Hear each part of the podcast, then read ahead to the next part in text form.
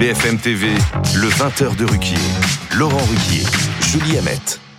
Bonsoir madame, bonsoir monsieur, bonsoir Julie. Bonsoir Laurent, bonsoir. Nous sommes le mardi 21 novembre et trois jours après le drame qui a coûté la vie à Thomas, 16 ans, rappelons-le, à la fin d'un bal de village dans la Drôme et aussi à la veille d'une marche blanche qui aura lieu demain à partir de 13h30 à Romans-sur-Isère. Nous reviendrons évidemment sur cette affaire au moment où le ministère de l'Intérieur a annoncé aujourd'hui avoir interpellé via le GIGN sept suspects parmi lesquels peut-être l'auteur du coup de poignard mortel. Nous en parlerons dans la deuxième partie de l'émission avec entre autres Jean Messia, président du Cercle de réflexion Vivre français, mais aussi Léon Desfontaines, porte-parole et tête de liste du Parti communiste pour les européennes. Mais avant de démarrer le premier sujet, Julie, je voudrais quand même vous montrer trois dessins à propos de l'actualité internationale. Un premier pour nous rappeler ce qui se passe à la frontière israélo-palestinienne, au moment où on espère toujours une libération d'otages. Regardez, c'est un dessin euh, signé Rob Rogers, un, dessinateur américain, et on peut y lire effectivement We are not Netanyahu d'un côté, We are not Hamas de l'autre. Je trouve que c'est un joli euh, résumé. Avant, en tout cas, de démarrer ce premier sujet, j'ai trois autres euh, dessins encore, mais cette fois sur euh, ce qui se passe en Argentine. On en a parlé hier.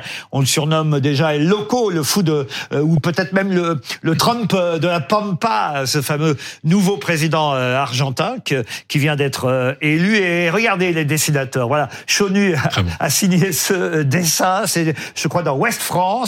Il a eu d'ailleurs la même idée que Urps dans Sud-Ouest, qui a à peu près, à peu près fait euh, le même dessin, si on peut le voir. Euh, non, on va pas le voir. Si, on va le voir. Pourquoi Le voilà? Quelle tête à nouveau le président argentin? Vous voyez, c'est à peu près la même idée qu'ont partagé euh, les deux dessinateurs. Mais peut-être que le meilleur, c'est celui de Rançon. Ce matin, dans le Parisien, excellent dessinateur, Rançon nous montre le candidat la tronçonneuse. Hein. On l'a vu hier, on a montré les images. Et il était dans ses meetings avec une tronçonneuse. Et eh bien, on le voit sur une arbre avec sa tronçonneuse. Et il dit, je coupe tout et on voit deux observateurs qui commentent, je crois qu'il va vite redescendre sur Terre.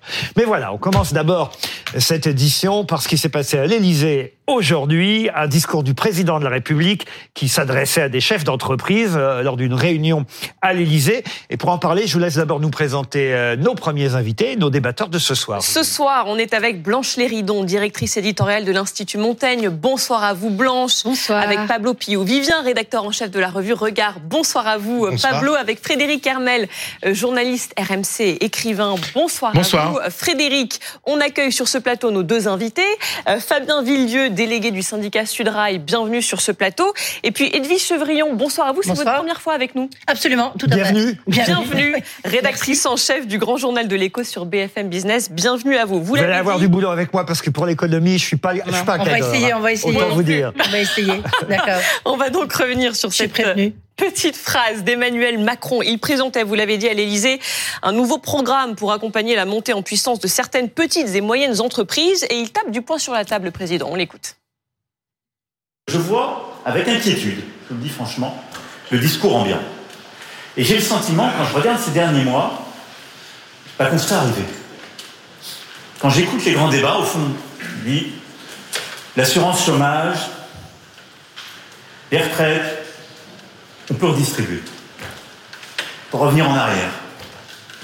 Les réformes, on pourrait mettre sur pause.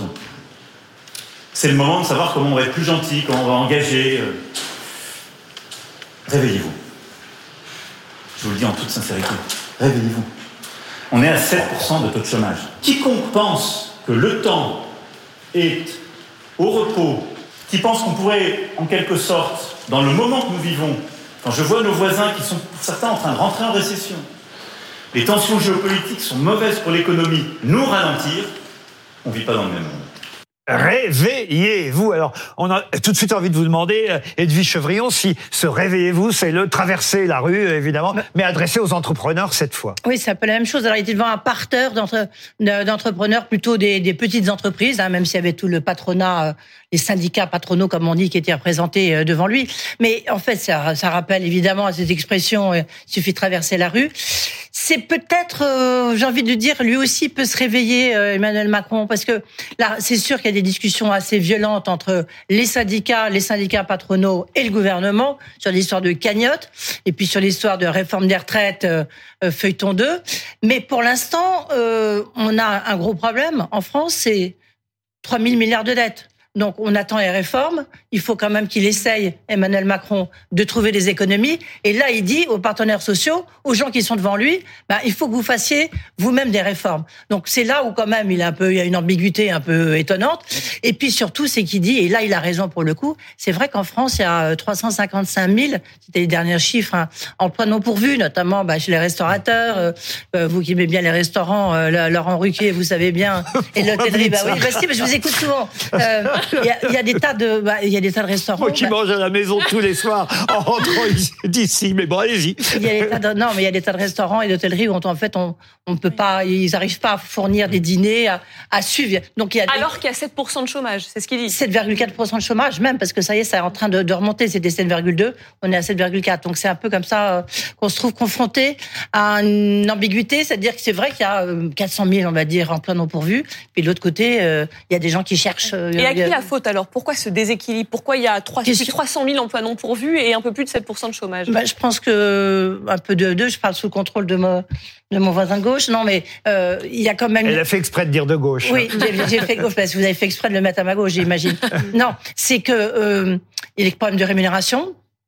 Dans l'hôtellerie, c'est évident, l'hôtellerie-restauration, dans les euh, aussi dans tous les métiers euh, d'agent de service.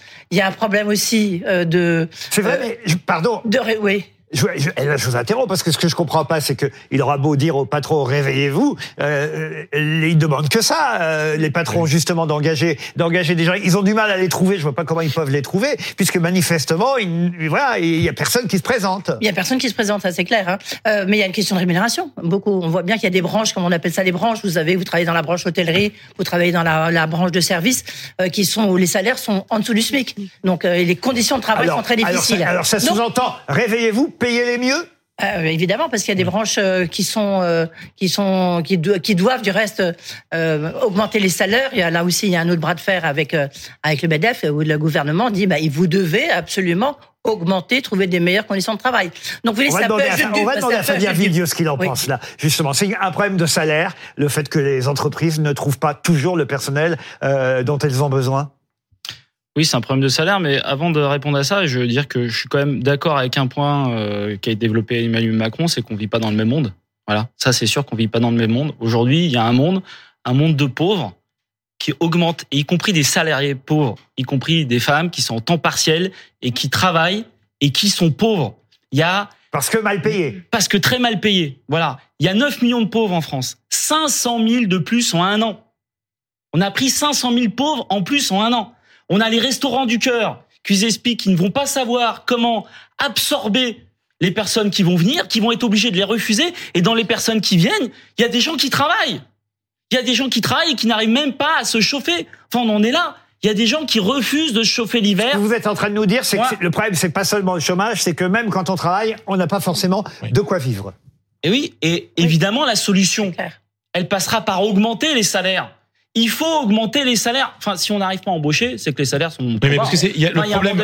Il y a un moment donné, il y a un moment donné, les choses sont simples. Hein. C'est la loi de l'offre et la demande. C'est marrant parce que les libéraux passent leur temps à nous parler de loi de l'offre et la demande. Et eh ben, si effectivement vous n'arrivez pas à avoir des personnes qui viennent c'est que les salaires sont pas assez rémunérateurs. Les, salaires, les salaires nets, parce que les salaires bruts sont plutôt pas mal. Le problème, c'est ce qu'il y a au fin, à la fin. Bah oui, mais c'est ça le problème, c'est-à-dire que les charges, bah les charges sociales, enfin, sont tellement énormes et pour le patron aussi. Moi, les, oui, les charges, oui, c'est chacun, c'est une charge pour les patrons, c'est des cotisations, je suis d'accord avec toi. Mais quand tu vois la différence entre le salaire brut d'un employé moyen, qui est plutôt correct, et ce qu'il a ce qu'il peut dépenser à la fin, c'est un, c'est une, c'est un, c'est une vraie question. Pardon, je vais revenir loin dans le temps, mais parce qu'on est en train de parler euh, d'un secteur et on, d'ailleurs on l'a dit euh, au moment euh, de, de, la discussion sur la loi immigration, euh, c'est le secteur en tension de la restauration. On a du mal à trouver du personnel, mais justement, j'ai souvenir, c'est lointain dans ma mémoire, mais j'ai souvenir quand même que Nicolas Sarkozy, je crois que c'est lui, avait fait passer la TVA à 5,5 en disant. C'était Chirac. c'était Chirac. Chirac mais, Chirac. mais je me demande si c'était pas Nicolas Sarkozy qui était. le premier c'était Chirac qui en fait, les, les, restaurateurs n'ont pas euh, budget. Absolument, je crois qu'il était au budget. Voilà, il était au budget et c'est Nicolas Sarkozy, ministre de, de, Chirac président. De Jacques Chirac, Nous avons raison tous les deux alors. on a raison tous les deux, je crois. Et en tout cas, la TVA à 5,5, ben, c'était pour dire les salariés vont être mieux payés. Mais non, ça n'a servi à rien. Est-ce que ça a eu un effet Mais non, au cas, enfin si, ça est tombé dans la poche des restaurateurs. Ah ben voilà le problème alors. Mm. Donc euh, ça, ça a servi à rien. Donc c'est pas une bonne idée. Ça. Par contre, il faut augmenter les salaires. Après, il y a effectivement un problème de charge. Mais le problème, c'est qu'on peut pas demander. Enfin, quand on entend le président dire, vous l'avez dit, Edwige, les petites et moyennes entreprises, euh, réveillez-vous. Ils viennent de se prendre une claque énorme avec le prix de l'énergie. Et à ces gens-là qui ont, qui pour beaucoup ont dû licencier, etc. Vous dites, ah ouais, mais vous payez pas assez les gens. Et regardez ce qui s'est passé ces derniers, de, de, de ces derniers, Je vous donne la parole, là, mais euh, Blanche Léridon et Pablo vont parler à. Merci euh, Laurent. Moi, ce que je trouve effectivement un peu désolant avec cette séquence, c'est qu'une fois encore, le règne de la petite phrase vient anéantir tout le sujet de fond euh, qui avait précédé et qui est important. De quoi est-ce qu'il parlait le président? Et on le voit quand on est en plan large sur les, les, les, vidéos de la captation de sa prestation à l'Élysée. Il venait parler d'un nouveau programme pour promouvoir les ETI en France. Qu'est-ce que c'est les ETI en France? C'est 3,4 euh, millions d'emplois. Je crois que c'est 25% de l'emploi total. Les entreprises de taille intermédiaire. De taille intermédiaire, donc entre 400 et 5000. Voilà, exactement. 250 salariés. Voilà, et c'est quand même 75% euh, sont basés euh, soit en zone rurale, soit dans des villes moyennes. Donc c'est une base territoriale qui est absolument majeure. C'est un, un 1000 milliards, je crois, d'euros de chiffre d'affaires. C'est c'est un potentiel qui est absolument considérable. Et on sait que c'est un réseau qui en France n'est pas assez développé. Il y a 5400 entreprises de taille intermédiaire en France. Je crois qu'il y en a 12 000 en Allemagne, 10 000 au Royaume-Uni. Et donc l'ambition, c'était de porter cette dynamique-là autour de la création d'emplois. Et qu'est-ce qu'on en retient? On en retient encore une fois la petite phrase. Réveillez-vous. Réveillez-vous et le mépris. Et ça, je trouve ça dramatique et je ne comprends pas que euh, le président de la République se mette des bâtons dans ses propres roues. En se lâchant avec des petites phrases pareilles. En, en, concluant des discours qui sont importants et qui portent sur une politique qui est porteuse et qui doit être assez fédératrice euh, de cette façon-là. Oui, deux, petites choses. D'abord, euh, sur le plan, le plan s'appelle Étincelle, parce que ça commence ETI, par ETI, ETI, voilà, entreprise de taille intermédiaire, ETI, Incel. Bon, euh, en fait, qu'est-ce qu'il propose? Il propose. C'est qu'il y avoir un brainstorming pour trouver ça. Ou alors qu'il a payé. Non, ou alors il a payé une boîte McKinsey ou je ne sais quoi. Je ne sais pas combien de milliers d'euros pour. On ne sait pas. Mais euh, le, le, la proposition de ce plan, en gros, c'est de dire on va en choisir quelques-unes, une cinquantaine, une centaine de ces ETI, et on va les on va les booster. On va euh, avoir des, des petits groupes de, de, fonctionnaires ou de gens de la caisse des dépôts ou que sais-je euh, qui vont bosser pour essayer de faire des simplifications administratives pour qu'après elles passent de 250 à 500 à on peut imaginer 1000 salariés qu'elles se développent quoi. Bon, le, le, le concept en fait d'Emmanuel Macron, c'est toujours de choisir les meilleurs et d'essayer de les faire grossir. Mais ça ne, il ne réfléchit pas en fait sur la, la, la globalité, même s'il dit oui, oui, on va quand même simplifier. Non, mais l'idée, c'est que ce sont des entreprises qui créent des emplois. Quand mais, on, est, vrai, mais on aide à développer des petites vrai, entreprises. Mais c'est vrai. Mais le problème, c'est là que je suis Il faudrait, il faudrait aller effectivement sur la formation, sur la mobilité dans les territoires. Exactement. Mais le problème, mais je, je vais répondre à ce que à ce que disait Blanche. Blanche disait, on retient la petite phrase, mais c'est parce que Emmanuel Macron, lorsqu'il présente ce plan, il fait aussi de la politique générale et il parle de, il parle de d'économie et il explique sa vision de l'économie. Et ce qu'il dit, moi, ce qui m'a le plus choqué, bon, il y a la phrase qu'a noté Fabien Villedieu sur le fait qu'on n'est pas dans le même monde. Effectivement, on n'est pas dans le même monde. Mais il y a aussi la phrase où il dit redistribuer, virgule, c'est revenir en arrière. Mais moi, je suis désolé, mais en fait, c'est la clé. La redistribution, c'est la clé parce que on parle de, de, la paupérisation de nos salariés et de la paupérisation aussi de ceux qui ne sont pas salariés. Mais on parle pas de, de, de la façon dont certaines personnes, dans certaines entreprises, et je pense notamment aux actionnaires et au, au patronat des grandes entreprises, s'en mettent plein les poches. Ils ont encore. Ils payent, on a ils payent plus d'impôts ici qu'ailleurs. Ne prenez pas, ne prenez pas le travail de Fabien Villedieu qui n'a plus rien à avoir à dire derrière vous. C'est quand même, ils ont encore les, entreprises du CAC, les patrons des entreprises du CAC 40 ont encore. Là, ils n'étaient pas là. Là, ils n'étaient pas là. Mais peu importe. Mais bah, c'est ça. Mais, mais je, ils n'étaient pas là. Vous avez dit tout à l'heure qu'ils étaient quand même représentés. Et bah, c'est le, le problème. Le problème, c'est comment est-ce qu'on partage la valeur ajoutée qui est créée dans ce parti. Nous sommes le pays le plus redistributif au monde. Il faut continuer. C'est une fierté. C'est le fameux, on n'a pas encore cité le mot, le fameux ruissellement dont on a parlé. C'est pas ruissellement, il faut que les, les, ouvriers, les salariés reprennent le pouvoir sur leur entreprise. Alors, Fabien Villedieu. Enfin, moi, j'essaye d'expliquer depuis un certain nombre d'années qu'aujourd'hui, il faut payer notamment les agents de la production. On a eu toute une série de métiers où il y a eu l'instauration du télétravail. Voilà. Et ben la production, il n'y a pas de télétravail. Ça n'existe pas. Les femmes de Moyen Âge, il n'y a pas de télétravail. Dans les grandes surfaces, il n'y a pas de télétravail. Eh ben, si vous ne payez pas les gens, et, à un moment donné, il y a un principe de réalité. Si les gens ne viennent pas, c'est que les salaires sont pas assez attractifs. On peut avoir toutes les phrases, tous les discours, tout ce que vous voulez, tout le pipeau, et on peut être très bon, y compris je peux être très bon là-dessus. Si les gens ne viennent pas, c'est que ce n'est pas assez attractif. Et il faut redonner de l'attractivité dans les métiers de la production, parce qu'il y a eu un petit rappel en 2020.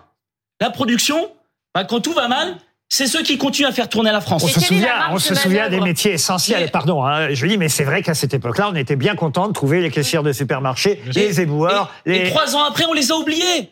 On les a oubliés. Les caissières, plus personne n'en parle. Les, femmes de ménage, plus personne n'en parle. La restauration, plus personne n'en parle.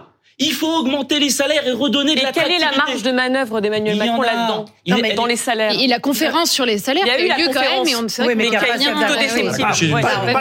Mais quelle est la marge d'Emmanuel Macron comme ça sur les salaires En fait, il peut pas. Non, mais il a sur l'augmentation des salaires, la seule chose qu'il peut faire, c'est augmenter le SMIC. Et donc à ce moment-là, mécaniquement, il l'a fait, un petit peu. Donc mécaniquement, ça augmente certains salaires, les plus bas salaires. Mais en revanche, euh, sur votre salaire, euh, sur nos salaires, il peut rien faire. C'est les entreprises qui décident. Donc euh, de ce point de vue-là, mais il y avait toute une logique quand même derrière. Ça s'adressait lorsqu'on suit l'actualité économique et sociale. C'était par rapport, ça, il y a un bras de fer pour piquer dans la caisse de, de nos retraites complémentaires. Agir Carco, il y a un milliard qui traîne, il y a 10 milliards aussi qui traînent, et le gouvernement veut les prendre, veut les piquer cette cagnotte. Et les syndicats euh, tous les syndicats ont dit niet, vous n'allez pas toucher à notre cagnotte. Agir Carco. Et donc, c'est pour ça qu'il a envoyé aussi, c'était une manière de, de, répondre aux partenaires sociaux qui étaient devant lui. Fabien Villedieu et après Fred Hermel. Bah, je, je rebondis sur ce que vous dites. On augmente le SMIC, parce que le SMIC est aujourd'hui calé à l'inflation. Ce qui est bien. Mais le problème, c'est qu'aujourd'hui, le SMIC, il se retrouve au-dessus de la plupart des débuts de branches professionnelles. Toutes les branches professionnelles ont des grilles de rémunération. Mm. Elles se retrouvent toutes en dessous y compris la branche du ferroviaire, on pourrait se dire, ah, ferroviaire, c'est les privilégiés, elle se retrouve en dessous du SMIC. Donc, il y a un moment donné, et d'ailleurs, le ministre de l'économie dit, bah, c'est pas normal. Il a raison de dire que c'est pas normal.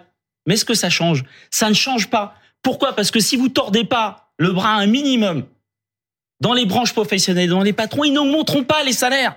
Parce que eux, ils ont restauré leur marge. Et pas que les entreprises du CAC 40. Ils ont tous restauré leur marge. Et il y a un pognon de dingue. Par contre, il y a plein de gens qui sont au bord de la route et qui sont en train de crever de faim aujourd'hui. Et quand je vous dis qu'il y a des gens, y compris il y a des gens qui sautent des repas. Enfin, faut écouter ça. Il y a des gens qui sautent des repas. On est en France, la septième puissance mondiale, et des gens sautent des repas. Enfin, c'est un truc de dingue. Fred. Il y, a, une question aussi qu'on dont on parle très peu en France, c'est le problème de, de l'employabilité. C'est un peu tabou, mais il y a une partie de notre société, quand on parle des emplois qui sont non pourvus, il y a une partie de la société française qui ne peut pas travailler. Il y a des gens qui ne, que l'on doit accompagner. Il y a, il y a, il y a sont restés trop longtemps.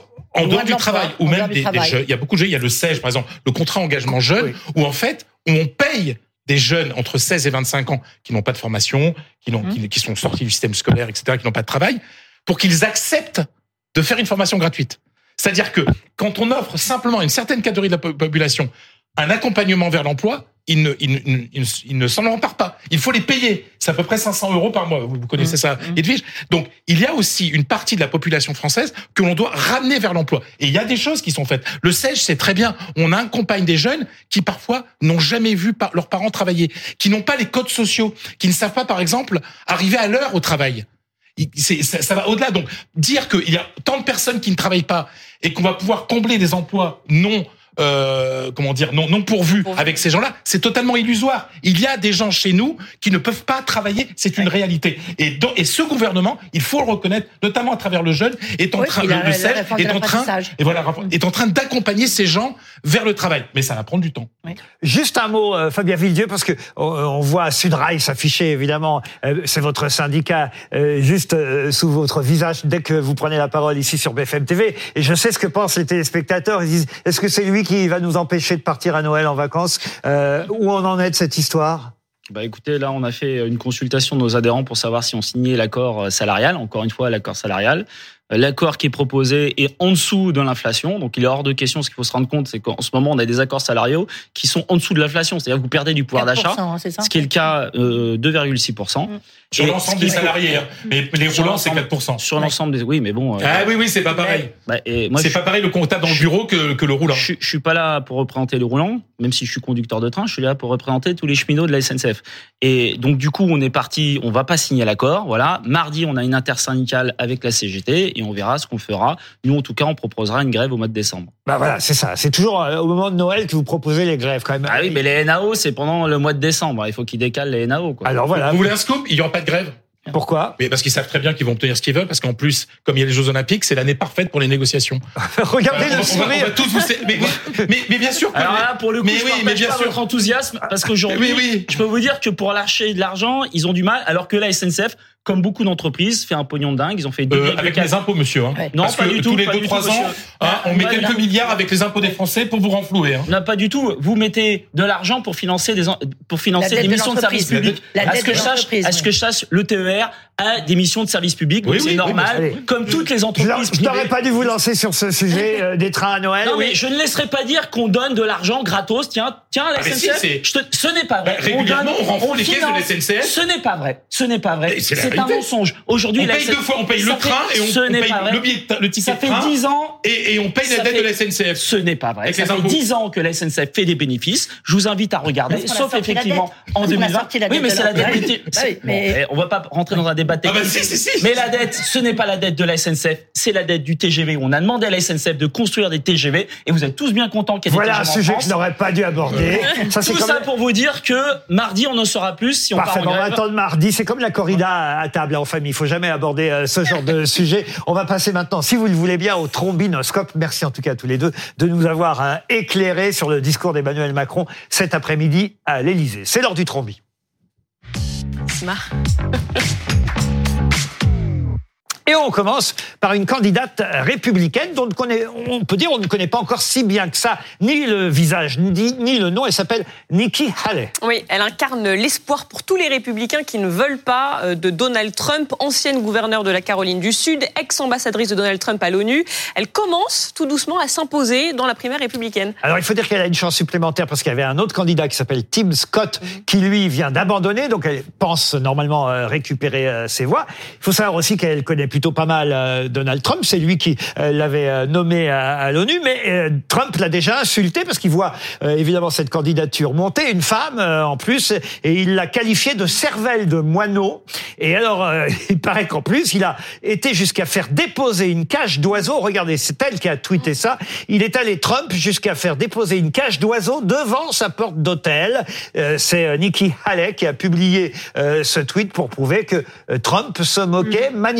Du cervelle, voilà, on va dire d'une cervelle de moineau que pourrait avoir une femme candidate. Euh, on, ne le refera pas, comme dirait l'autre. Non, on le refera pas. Une insulte qui est bien sûr profondément sexiste. Euh, moi, j'ai vu les, les commentaires des, des, républicains, des militants républicains, à chaque fois qu'elle poste, qu'elle fait un tweet euh, sur, enfin un tweet, un post sur X, parce que maintenant ça s'appelle X, c'est de la folie furieuse. Ils l'attaquent tous sur le fait qu'elle est une femme et qu'elle est d'origine, euh, que ses parents, voilà, qu'elle est d'origine indienne. Et tous, tous les, tous les commentaires. Convertis au christianisme, marié avec un wasp et converti au christianisme. C'est d'une, violence. La, la, mm. campagne, elle a très peu de chances quand même de gagner. Hein. Pour l'instant, elle est genre euh, assez bas. Elle est au niveau de Ron DeSantis. Euh, Donald Trump est toujours oui, largement on sait pas ce qui peut arriver à Donald Trump d'ici à l'élection. Eh oui. Ouais, hélas, à mon avis, pas grand-chose. on oublie, on oublie souvent l'âge de Donald Trump parce qu'on se moque de Joe Biden. Mais euh, Donald Trump sans maquillage, c'est pas beau à voir. Hein. Il a 78. Elle, elle-même table énormément sur cette nouvelle génération.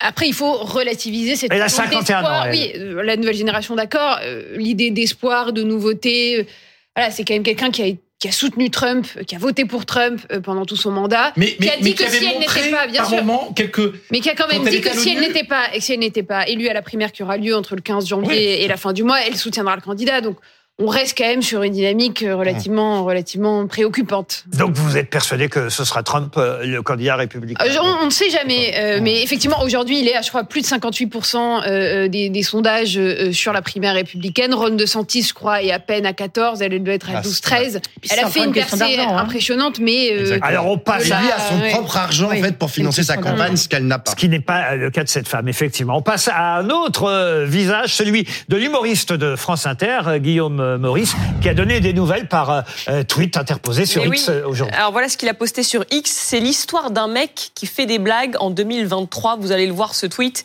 L'humoriste qui a reçu une convocation de la direction de la police judiciaire de la préfecture de Paris. Et selon nos informations, il a été entendu ce matin par la brigade de répression de la délinquance contre les personnes au sujet des propos qu'il a tenus sur l'antenne de France Inter sur le conflit israélo-palestinien. Peut-être qu'on peut les rappeler. Il avait suggéré l'idée d'un déguisement pour Halloween, un déguisement pour faire peur et il avait évoqué un déguisement Netanyahou, une sorte de nazi, mais sans prépuce. Voilà ce qu'il avait dit et ce qui lui vaut donc tous ses, ennuis. On a tous été d'accord pour dire ici que c'était une mauvaise blague, une mauvaise blague au mauvais moment, particulièrement dans la conjoncture, mais quand même de là à être convoqué par la police, alors là, franchement, j'ai envie de dire, les blagues les plus courtes sont, sont aussi les meilleures. Je pense qu'à un moment donné, on pourrait le lâcher aussi, non? Oui, ça, ça m'énerve un peu parce que ça le victimise.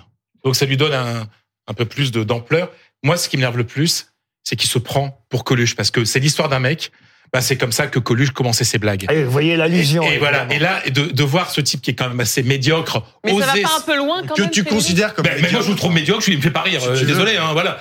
Ma grand-mère pensait la même chose de Coluche. Hein. Oser, oser se mettre au niveau de Coluche, je trouve ça assez lamentable. Mais au-delà de ça, Frédéric, c'est l'histoire d'un mec qui a un gros melon. Oui, mais est-ce que ça va pas trop loin quand même Qu'ils soient entendus par la police euh, oui, ça vous choque pas oui, parce que ça fait un peu police de la pensée, quoi. Mais après, mm. il a, il a eu un discours qui était antisémite, donc. Euh, oui, mais la chaîne a pris ses responsabilités. Voilà, la, la, chaîne l'a convoqué. Il y a eu quand même euh, de la part de Charline Vanhoenacker. Non, effectivement, moi, je suis d'accord avec vous. Je pense qu'on va trop loin. Là. Mais la question, la question, c'est qui qui euh, décide en fait si une blague est bonne ou pas. Et moi déjà, j'étais assez gêné que ce soit la direction de France Inter euh, qui décide de lui donner un blâme ou je sais pas quoi ou un avertissement euh, pour pour ce qu'il a dit à l'antenne, même si moi je trouvais ça personnellement de mauvais goût. Mais enfin, je trouve ça bizarre que la direction le fasse. Et alors là, que la, justice s'en mêle, enfin que la police s'en mêle, je trouve ça complètement. Ce qui est terrible, c'est que ça va un peu loin toute cette histoire parce qu'il faut quand même le, rappeler. lui et aussi Charline Vanhoenacker qui dirige l'émission sont aussi victimes de menaces au point que Charline Vanhoenacker, manifestement, ça a joué sur sa santé aussi et l'émission a été annulée euh, mmh. dimanche dernier. Il n'y a pas eu d'émission, donc peut-être que là des aussi. menaces de mort. Peut-être que cette affaire va quand même, de toute façon, dans tous les cas, un peu loin pour tout le monde. C'est ce qu'on voulait dire ici aussi.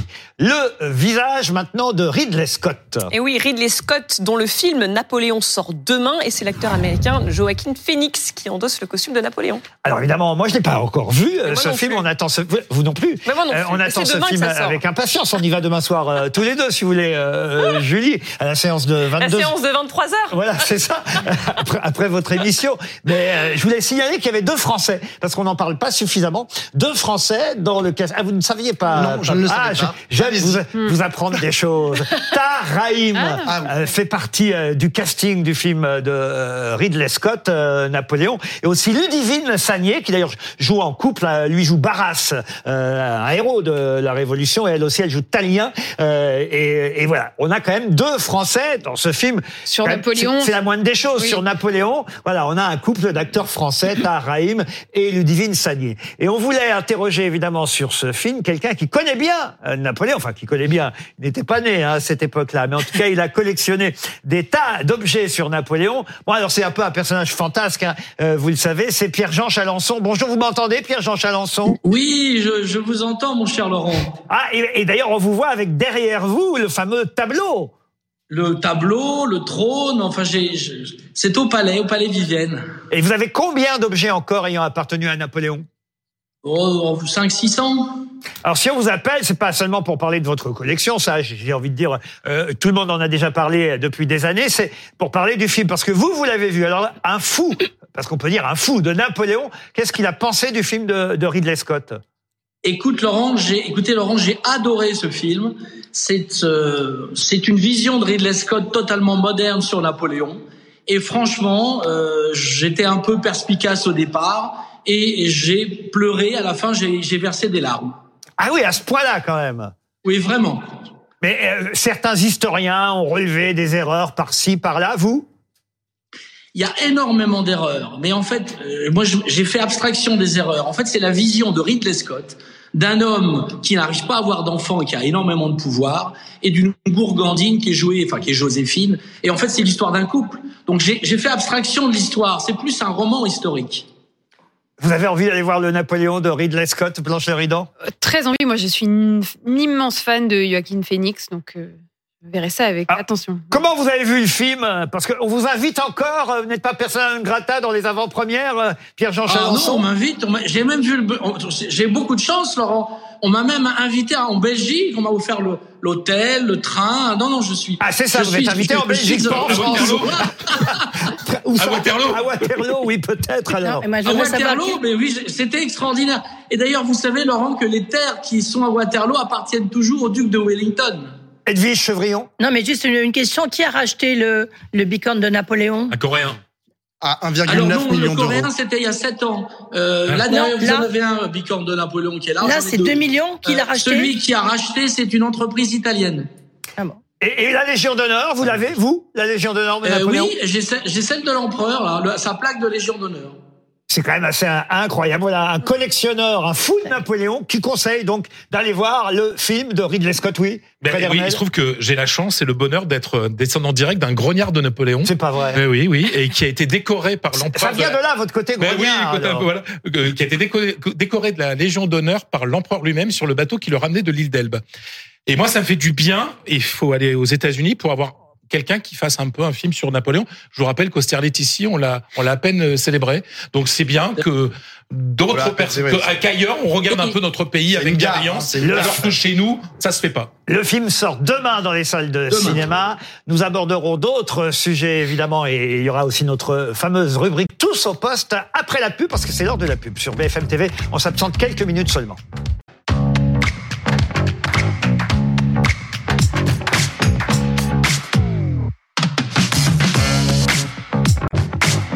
BFM TV, le 20h de Ruquier. Laurent Ruquier, Julie Hamet. Bonsoir ou re-bonsoir. Merci en tout cas de regarder BFM TV. À cette heure-ci, nous avons inauguré hier une nouvelle rubrique qui s'appelle euh, Tous au poste, un zapping des humoristes euh, radio de France Inter à RTL en passant par Europe 1 ou RMC. Vous allez découvrir quelques secondes de Mathieu Noël, Arnaud Demange, Philippe Cavrivière ou Gaspard Proust. C'est lui qui va euh, commencer ce soir. Il nous parlait sur Europe 1 ce matin de Madonna. Tous au poste, c'est le nom de la rubrique. Euh, Gaspard, vous avez vu que Madonna était en concert en France. Vous êtes, vous êtes allé la voir en concert? Oh non, ça m'intéresse pas du tout. Attends, alors attends. J'ai rien contre les vieilles dames qui essayent de chanter et de danser en même temps. Hein. Mais bon, il y a un âge, faut arrêter les barésies, quoi. Comment ça? Non mais franchement, tu la vois se trémousser sur scène, on dirait une copa corse avec des piles Duracell dans le gras. Enfin, je veux dire, c'est... bah, Sonia, me regarde pas comme ça. Je sais que tu cautionnes pas, mais c'est la vérité. On dirait une professionnelle du bois qui a réussi à passer la sécu de l'accord Arena. Puis bon, chanter like Virgin à son âge. Est-ce que Renaud chante? Je suis cendre, je bois que de l'eau Hier, Bruno Le Maire était lui dans le Nord-Pas-de-Calais, dites donc. Oui, alors est-ce que c'est vraiment un soulagement pour nos amis sinistrés du Schnorr de voir Bruno Le Maire arriver T'as un mètre d'eau dans, le baraque, là.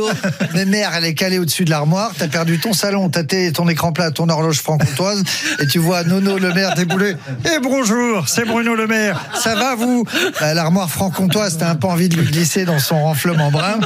Nono Le Maire qui est venu pour leur dire votre entreprise ne fermera pas à cause des inondations. Et les ch'tis lui ont répondu moi, je bonne entreprise, moi. Je suis au chômage depuis 35 ans. J'ai le RSA, le salaire de mon fils Brandon, là, il a 11 ans. Il est garagiste depuis 3 ans. Bon, là, il part en congé parental, le Brandon. C'est laquelle de ta soeur qui a foutu en scène, la Britney ou la Alison Chirac, il mangeait du pâté et il buvait des bières. Pompidou, il drivait une Porsche, il avait des canapés Pierre Paulin dans tout l'Elysée. Macron, il fait du gainage. Bonjour l'éclate, c'est un feed boy d'Instagram en fait. Quand Brigitte nous raconte qu'il adore les œufs à la coque, je le vois tellement découper ses mouillettes à la reine. La vie, doit être fun avec quelqu'un dont un des plats préférés c'est les œufs à la coque. Joël Guerriot, au moins, il adore les œufs à la coque. Eh ben, c'est pas le même délire. Alors Joël avait déjà fait parler de lui il y a quelques temps parce qu'il avait tweeté une photo de Zigounette en, en voulant relayer un message de Bruno Retailleau au sujet de Daesh. Cette histoire est hein, folle. c'est monté vite. Hein. Ah, euh, escalade vélo, ça. Ouais. Zigounette, Retailleau, Daesh, dans une même phrase. Il y a rien qui va. Après, il avait enlevé. Mais pas de sa faute. Il avait non, il avait dit qu'il était piraté. Ah, bon, personne n'y avait cru. Je le crois, moi, qu'il a été mm. piraté parce que je ne veux pas croire que quelqu'un s'amuse à prendre sa tub en photo en lisant des tweets de Bruno Retailleau. Oh, ou alors c'est Arnaud, vous jugez. Ou alors c'est qu'il est drogué. Ah, il y a peut-être une piste. L'arrivée au pouvoir en Argentine du fils caché de Paul Amar et Dick Rivers, un anti-avortement pro-arme qui veut supprimer le pesos et qui, lorsqu'on lui demande pourquoi il déteste tant les gens de gauche, ne s'embarrasse pas de périphrases et répond assez clairement. Porque una mierda. Pas fait espagnol LV2, mais je crois qu'on a quand même l'idée. Bravo à Gaspard Proust, Philippe Cavrivière, Arnaud Demanche et Mathieu Noël qui apportent un peu d'humour dans l'actualité qui n'est pas forcément joyeuse en ce moment. Tous les matins, ils font ça sur leurs radios respectives, France Inter, RTL, Europa et RMC. On va maintenant passer euh, à, un drame euh, qu'on a évidemment déjà commenté ici même euh, hier, et un drame dont l'enquête est en cours actuellement. On a du et elle évolue.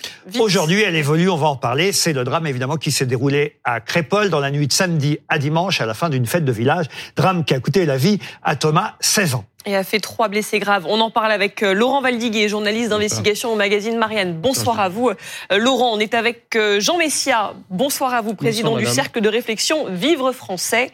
Et puis on accueille sur ce plateau Léon Desfontaines, porte-parole du Parti communiste français et tête de liste pour les européennes. Bienvenue à vous. On le disait donc, Laurent, l'enquête avance vite. Neuf gardes à vue à l'heure où on parle. Neuf gardes à vue ce soir donc, après la mort samedi soir de ce lycéen de 16 ans à Crépole lors d'une fête communale oui, 7 plus 2. 7 à Toulouse par le GIGN, sur la voie publique, on sait, euh, d'un groupe de 7, euh, de 7 euh, dont un mineur apparemment, de 7 jeunes majeurs euh, qui étaient, alors on ne sait pas s'ils étaient pistés par les gendarmes du GIGN ou s'ils étaient, euh, parce qu'ils sont apparemment originaires de, de Romans-sur-Isère. Ils sont en tout cas ce soir en cours de transfert. Ils prenaient la fuite?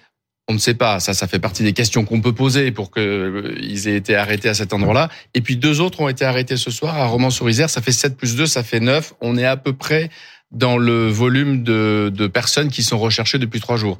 Sachant que pour les gendarmes, ça ne fait que commencer parce qu'en réalité, il suffit pas d'arrêter les gens, euh, il suffit pas d'avoir des noms. Il faut maintenant essayer de caractériser précisément. C'est ça, c'est le début de l'enquête et c'est pour ça qu'elle sera longue. Qui a fait quoi pour savoir dans le dans le dans l'équipé qui tenait le couteau évidemment Mais fatal. L'auteur présumé justement du coup mortel euh, donné Alors d'après les sources du parquet, l'auteur, en tout cas celui qui est désigné, parce que vous savez c'est ce qu'ils font les gendarmes depuis depuis trois jours, ils ont fait un espèce de tapissage à l'aide de photos, de vidéos, de films pour essayer. Et c'est d'ailleurs ils sont obligés de faire ça pour quand les gardes à vue commencent. Ils ont 96 heures maintenant à partir d'aujourd'hui, parce que le meurtre en, bande organisée, c'est 96 heures de garde à vue. Ils ont 96 heures pour, après l'enquête va changer de registre, va passer par des juges d'instruction et tout ça, pour essayer de caractériser, non pas qui était là, ça c'est assez simple, ils l'ont déjà résolu apparemment ça, mais qui a fait quoi Qui tenait un couteau Qui a dit quoi Et surtout, surtout, parce que pour lui l'infraction sera pas du tout la même que pour les autres, qui a porté les coups, les coups mortels sur Thomas 16 ans on pense évidemment à Thomas, à la famille, aux blessés aussi, parce qu'il euh, y a quand même des blessés graves dans cette affaire aussi. Euh, on a dit, oui, vous vouliez en ben Oui, parce que c'est vrai que c'est le choc, c'est un théâtre d'opération. Il y avait 39, 39 euh, pompiers qui sont arrivés à 2 heures du matin dans ce, dans ce petit minuscule village de Crépole, et il y avait 17 personnes blessées. 17 personnes pour des, pour des pompiers de, de, de cet endroit, c'est un énorme carambolage. Vous voyez, c'était une scène c'était un théâtre d'opération, comme disaient les pompiers. Jean Messia voulait euh, réagir déjà? Je vous vois. Euh, oui, tout à fait, parce que euh, bien sûr, c'est un, un, drame absolu et euh, je partage la douleur de, de la famille, mais il y a un certain nombre de médias qui doivent se sentir particulièrement ridicules aujourd'hui. quand on nous a expliqué depuis 24 heures qu'il s'agissait d'une rixe, d'une bagarre, l'AFP va même jusqu'à parler de quelques troubles faits. quand 12 euphémismes cela est exprimé. Vous avez déjà vu, vous, des troubles faits ou des bagarreurs ou une rixe terminée par 50 membres des forces spéciales du GIGN mobilisés pour arrêter les criminels. Il ne s'agit même pas d'une razzia comme j'ai pu l'entendre, qui ne veut rien dire en l'espèce. Il s'agit d'un mini pogrom. Voilà ce qui, de quoi il s'agit. Une razzia, c'est Marine Le Pen qui a employé. Euh, ce n'est pas le bon terme parce qu'une razzia, c'est que ce sont des gens qui arrivent pour piller, pour violer, pour etc. Et le meurtre, évidemment, fait partie de la panoplie. Mais là, en l'occurrence, c'est un mini pogrom. C'est. Vous pouvez pas employer ce mot-là. Si, ah, si, vous pouvez pas employer ce Je suis désolé. En fait, vous desservez la cause. Attendez, euh, je, parce que parce que parce que pogrom, non mais c'est un mini pogrom. Dans l'histoire, un pogrom, ce sont des des, des attaques. Mais c'est exactement ça. Là, non, pas, du, pas du tout. Un non. sont motivés par l'antisémitisme. Pas du tout. Attendez, qu'est-ce que vous... Mais vous rigolez ou quoi? Qu'est-ce que vous faites des Arméniens? Ils n'ont pas subi des pogroms de la part des Turcs? Ça s'appelle des génocides. Alors, donc, ça s'appelle un génocide. Voilà, non, non, avant le génocide. Non, non, non, non, C'est une définition très précise. Quand vous, avez. Vous votre cause quand vous, euh, vous ah. employez à dessein un mot qui ne convient pas arrêtez à la situation. De, arrêtez de me hurler dans l'oreille, vous déglez mon bah oui, bah, excusez-moi, j'ai une voix forte. Je, ah, je, ce, que, ce, que, ce que je veux dire, c'est que quand une dizaine d'individus ou même plus arrivent avec pour seul objectif de planter à tir larigot des gens dont, dont la plupart ils ne, ils ne, connaissent pas, ça s'appelle un mini pogrom. Alors mm. pourquoi on refuse ce mot? Parce qu'effectivement, ces gens, euh, et c'est le réel, ça va vous faire hurler, mais ces gens sont issus de certaines immigrations. Pour qui le coup de couteau est la manière de régler un certain nombre de mais choses. Mais pardon, monsieur, qu'est-ce que vous en savez L'enquête est en cours. Question. Que vous en savez je vais parce, que je, pardon, parce que je voudrais d'abord, excusez-moi, vais répondre à votre accusation de certains médias. Et c'est vrai, vous avez raison. Ici même, hier soir, on l'a dit, et euh, on avait Monsieur Jacobelli qui était sur ce plateau. On a dit qu'effectivement, c'était peut-être un, un, euphémisme d'employer le mot RIX pour quelque chose dont on n'avait pas encore exactement euh, la teneur. Et, et, et c'est vrai qu'aussi qu'il faut être prudent dans ces cas-là tant qu'on n'a pas euh, le mais, plus d'éléments. En tout cas, à, BFM TV, jamais on a tenté de minimiser quoi que ce soit, croyez-moi. Mais, Laurent Ruquier, vous n'étiez pas visé. Euh, je, mais je vous le dis. Sinon, je vous l'aurais dit. Euh, par contre, j'ai un élément de réponse à la question de Madame qui me dit qu'est-ce que vous en savez? Écoutez, le, vos confrères du Dauphiné libéré euh, ont, euh, comment dirais-je, rapporté un mot, les mots prononcés par les agresseurs. On est là pour planter des blancs. Donc, est-ce que vous pensez que si ça avait été des blancs, ils seraient là pour Alors, je vous des lis, blancs je vous lis en tout cas le communiqué de presse du parquet qui dit il est faux d'affirmer que le groupe hostile serait composé d'individus tous originaires de la même ville, du même quartier. Les liens qui peuvent exister entre les suspects possibles ne semblent pas reposer sur de telles logiques de territoire. Euh, les enquêteurs progressent très vite, mais il faut laisser l'enquête se faire. On, on, a encore très peu d'informations sur l'identité, l'identité de, ces, mais, de, mais de, ces agresseurs. Mais vos Parce que je, je, je, je redis quand même on, on votre tweet, votre tweet hier, euh, alors que l'enquête est loin d'être terminée, dans la France ensauvagée en cours de grand remplacement, des jeunes colons venus d'une cité de la région de Grenoble ont attaqué, tué et blessé des jeunes Français qui ont pour seul tort de vivre sur la terre de leurs ancêtres. C'est bien ça c'est bien ça. D'abord, vous avez les images, vous avez les images que certains journalistes ont relayées. Vous avez la presse locale qui relaie les propos. Nous sommes ici pour planter des blancs. Si ça avait été des Français de souche ou assimilés, ils n'auraient pas prononcé cette phrase. Ça Laurent, veut bien dire que l'acte est Laurent Valdiguier, un mini pogrom, c'est un mini pogrom raciste. C'est un mini pogrom raciste. Laurent Valdiguier. Ça, c'est la question du mobile. Et, et c'est la justice qui va devoir apporter les réponses à pourquoi on en est arrivé à 2 heures du matin, on en est arrivé à ce niveau effectivement de confrontation, voire de violence. Et pourquoi les, les, apparemment le groupe qui est arrivé à la fin, c'est ça qui, c'est ça qui, qui comprennent les choses dans tous les sens. Il on, on, y a quelque chose qui. Pourquoi ils étaient là Pourquoi ils étaient là Avec des couteaux de boucher. Hein, Alors 25 cm. Hein. Donc on ne sait pas. Aucun d'entre eux n'a été entendu. Vous, vous ils sont, ils sont, les neuf sont en garde à vue depuis quelques heures et ils sont en, en, en situation de transfert. Aucun d'entre eux, au moment où on parle, n'a été entendu. Et il y a eu forcément une cinquantaine de témoignages de gens dans un état de sidération quand il y a eu cette cette bagarre générale. C'est atroce. Couteau, ce qui atroce. là-bas est atroce. Et il doit y avoir, c'est pour ça que le travail des gendarmes est toujours compliqué, autant de versions que de témoins. Hmm. Et c'est normal parce que il y a autant, toujours, c'est toujours, c'est une constante dans ces enquêtes. Et le travail des gendarmes est de recouper, de mettre chacun à sa place et d'essayer de voir ce qui est retenable ou pas. Léon Desfontaines, je suis certain évidemment que vous avez envie de répondre à, à Jean Messia sur ce que vous avez entendu. Ah, moi, sur cette histoire, je suis triste et en colère. Profondément triste tout d'abord parce que je pense à ces jeunes, ce jeune de même pas 16 ans qui, le temps d'une soirée, allait chercher de l'insouciance, allait chercher un peu de joie et qui s'est retrouvé euh, abattu euh, froidement.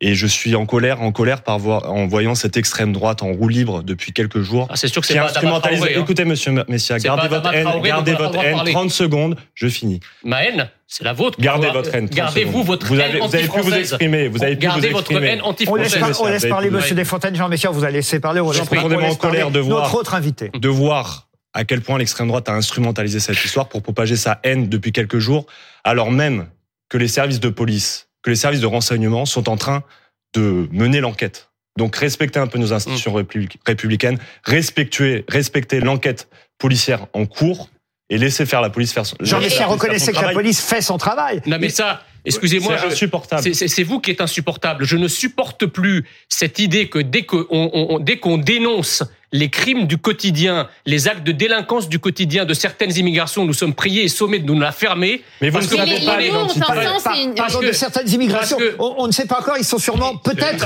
français, ces oui. jeunes-là. Non, mais ne attendez, ils sont français. Ils sont Aujourd'hui, Les, les les- personnes Non, qui sont arrêtées sont de Non, mais- française. BFM la, la, Ils sont la- français. la- c'est- un drame de Français qui ont attaqué d'autres Français. Aujourd'hui, non, mais- je suis pas d'accord avec ça. Ah bah alors pourquoi? Je suis pas d'accord avec ça parce que vous savez très bien qu'à la fois une folle politique d'immigration depuis une quarantaine d'années, doublée d'une d'une encore Mais plus vous folle, savez rien d'une de ce qui encore plus folle politique de histoire. l'intériorisation, a créé des générations de spontanées de Français monsieur. qui ne sont pas français d'identité. Donc bien sûr que tout le monde est français, mais en tout cas les vrais, les véritables Français ne se comportent pas comme ça. parle c'est de, de, de, de gamins qui sont, vous pourrez, vous pourrez les appeler comme vous voulez, des racailles, des délinquants, euh, employez les mots que vous voulez. Hélas, des gamins sûrement dont les parents et les grands-parents euh, sont peut-être en France Le- déjà le- depuis, le- Laurent- depuis des années, vous le savez bien. Le, Ruquier, le le- problème, pardon, on fait le même constat. Oui. Vous voyez, on fait le même Je constat. Mais le problème, c'est qu'est-ce que vous en faites? Comment vous On peut pas, si Comment vous, vous voulez, faites? on peut pas toute la journée en déshumaniser le peuple français, le peuple de souche, en, en mettant sous le tapis tout ce qui l'agresse, tout le racisme dont il est victime tous les jours, et venir nous monter en épingle des histoires pour en faire des histoires systémiques. Il n'y avait aucun problème à récupérer Adama Traoré et le comité Traoré. Là, les communistes, vous la France insoumise était là pour toutes les histoire, récupérations, il n'y avait pas de problème.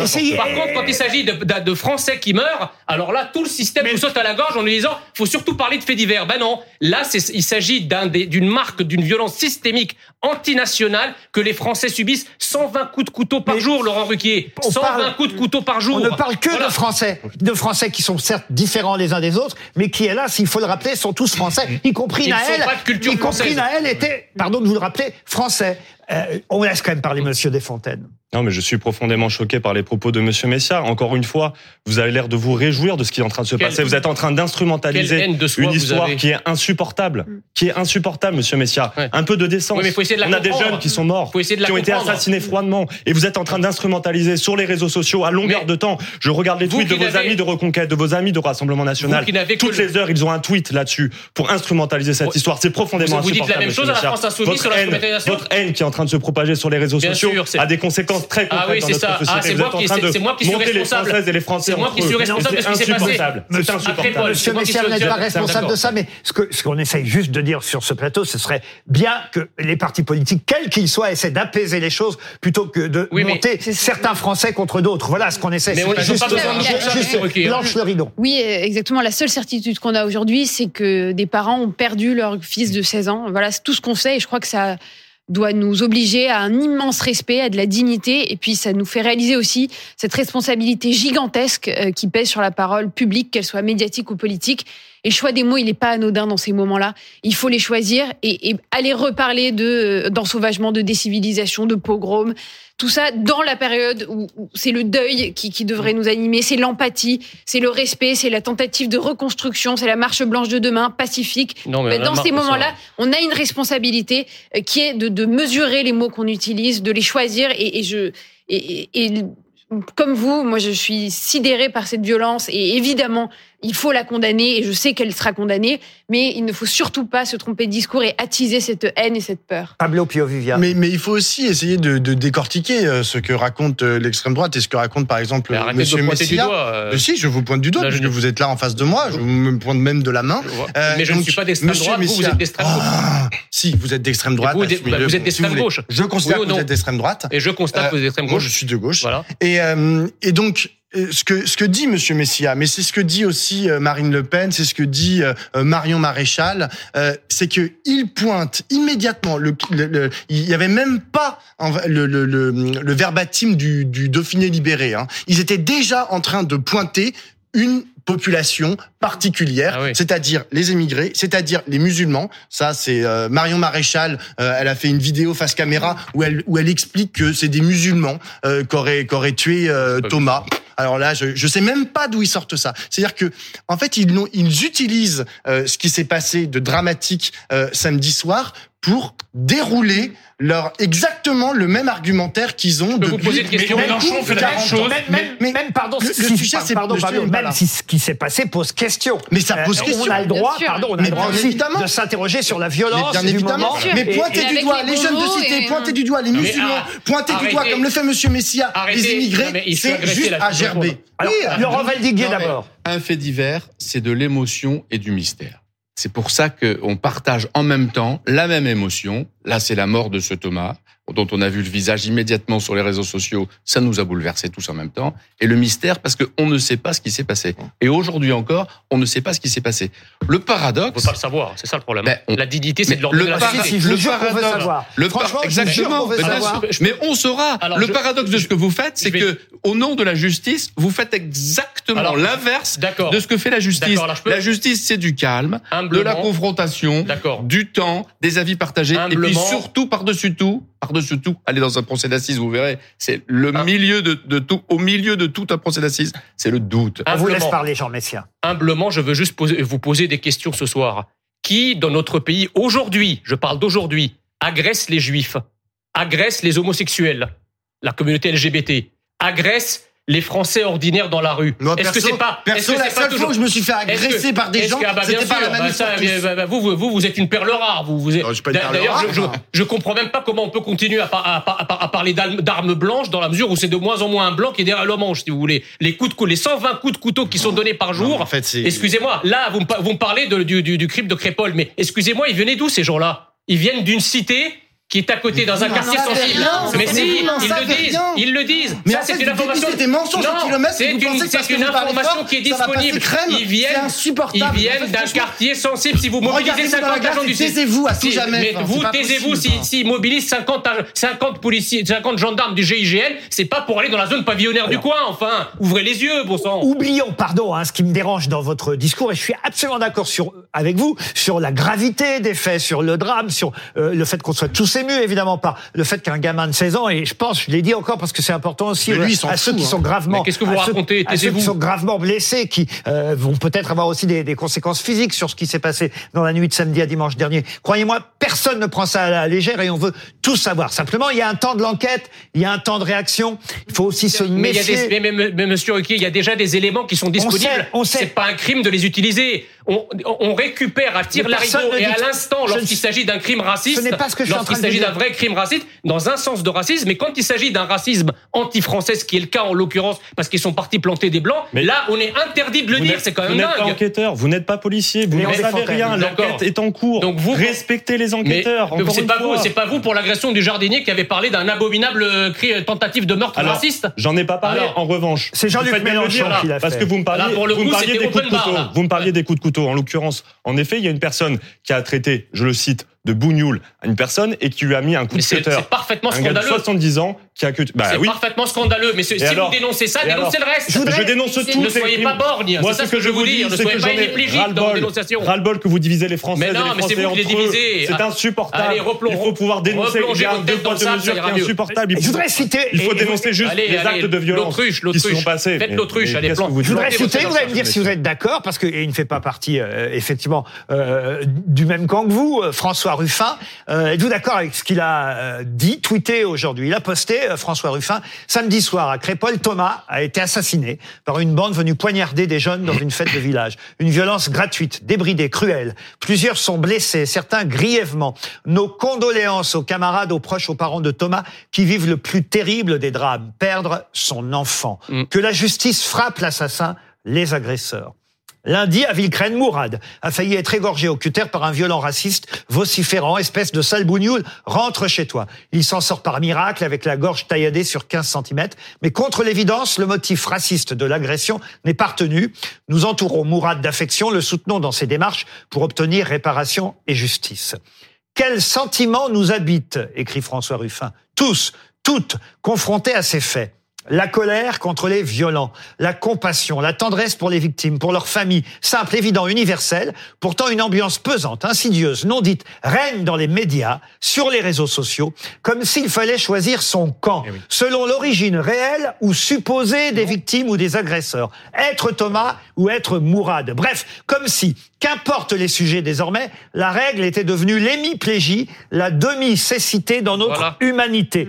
Soyons Soyons. je ne vous permets pas, monsieur. Il conclut, François Ruffin ainsi conclut, soyons chacun d'entre nous des remparts face à ces divisions, ces affects malsains, restons pleinement humains. Bah, je trouve ce discours fort juste. C'est extrêmement juste, évidemment, mais sauf que ça reste à la superficie épidermique de ce qui se passe. Vous savez très bien, et autant je le condamne fermement, ce qui est arrivé à Mourad, c'est ce n'est rien par rapport à la quantité de crimes et de délits. Il a, il a fait égorger quand même au cutter. C'est pas rien, monsieur. J'ai commencé par. Non, attendez, j'ai commencé par dire que c'est un acte grave et c'est un acte que. Oui, mais vous dites que ce n'est rien juste après. Je parle en nombre. N'essayons pas de comparer. Statistiquement, ça n'est bah, pas la même ampleur. N'essayons pas de comparer les faits divers. C'est pas.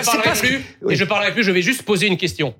Si ce qui s'est passé à Crépole, ça avait été une fête de la diversité et que vous aviez Dit une dizaine de personnes blanches, des skinheads, qui avaient attaqué la fête du village à coups de batte de baseball. Vous auriez parlé de racisme ou pas?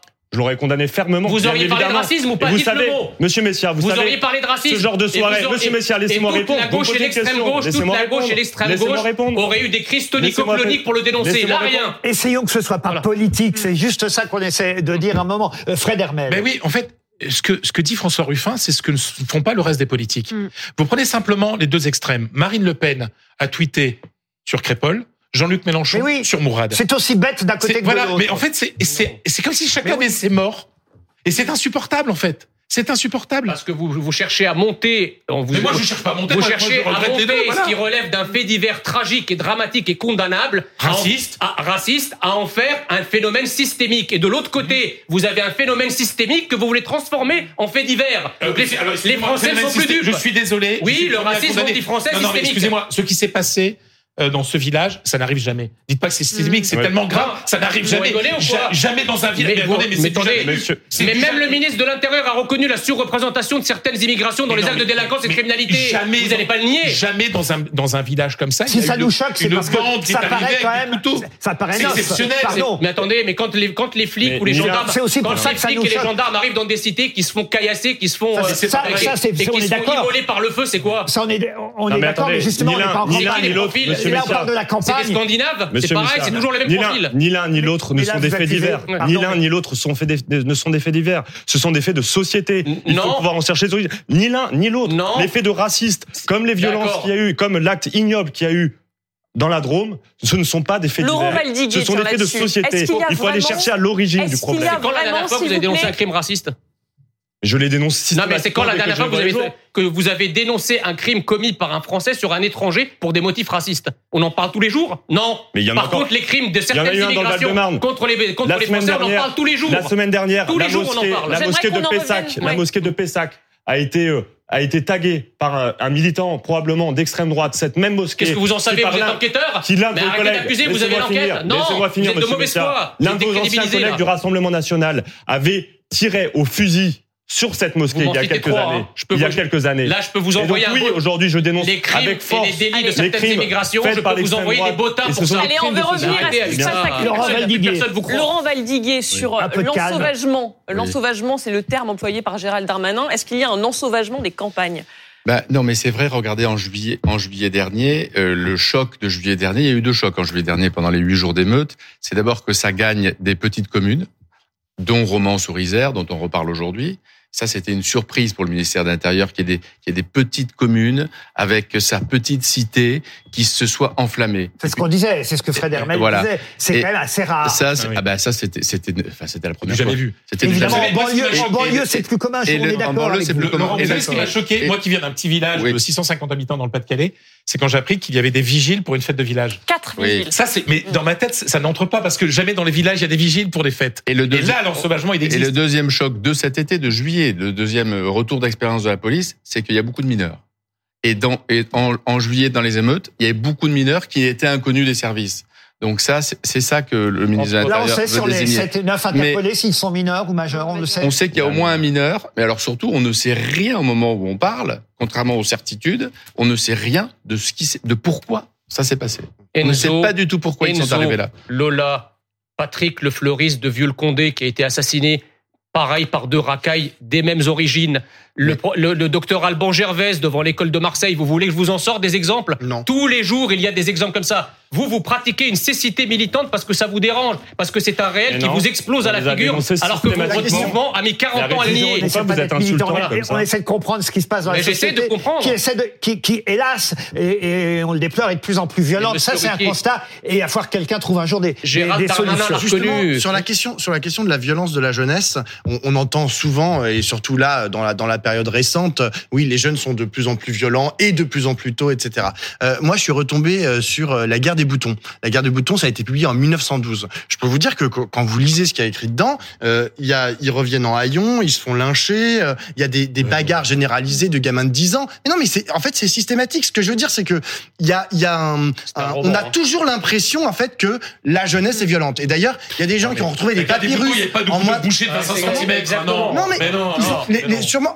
Euh, pour le coup, les morts chez les, les morts chez les, les morts chez les mineurs les mineurs euh, au sens de moins de 18 ans euh, au début du siècle euh, à Paris par exemple il y en avait à tire-larigot dans des pour le coup là c'était des rixes c'était des bagarres c'était aussi des bandes qui se mettaient les uns sur les autres mais c'était ultra violent. Il y avait une mortalité de l'adolescence comment oui il y a plus de 100 ans il y a plus de 100 ans. Donc il y a une évolution. aujourd'hui à ce qu'il y avait il y a 30 ans bien sûr que la société si est on plus compare, si on compare c'est dommage que Guillaume Fart soit pas sur le plateau parce que Guillaume Fart répète en permanence il y a moins d'homicides il y a 15 secondes pour conclure. non globalement sur du temps alors sur du temps très long, c'est on est on est dans une société très pacifiée. Ah bah oui, par rapport au début du siècle, du XXe bah, siècle. Il fallait il fallait il fallait un fixeur pour traverser Paris à un moment donné. Exactement. Donc on est sur du temps très long sur une société pacifiée et hein. sur du temps court, on est d'abord notre intolérance à la violence elle, elle augmente. Alors on est très intolérant à la violence.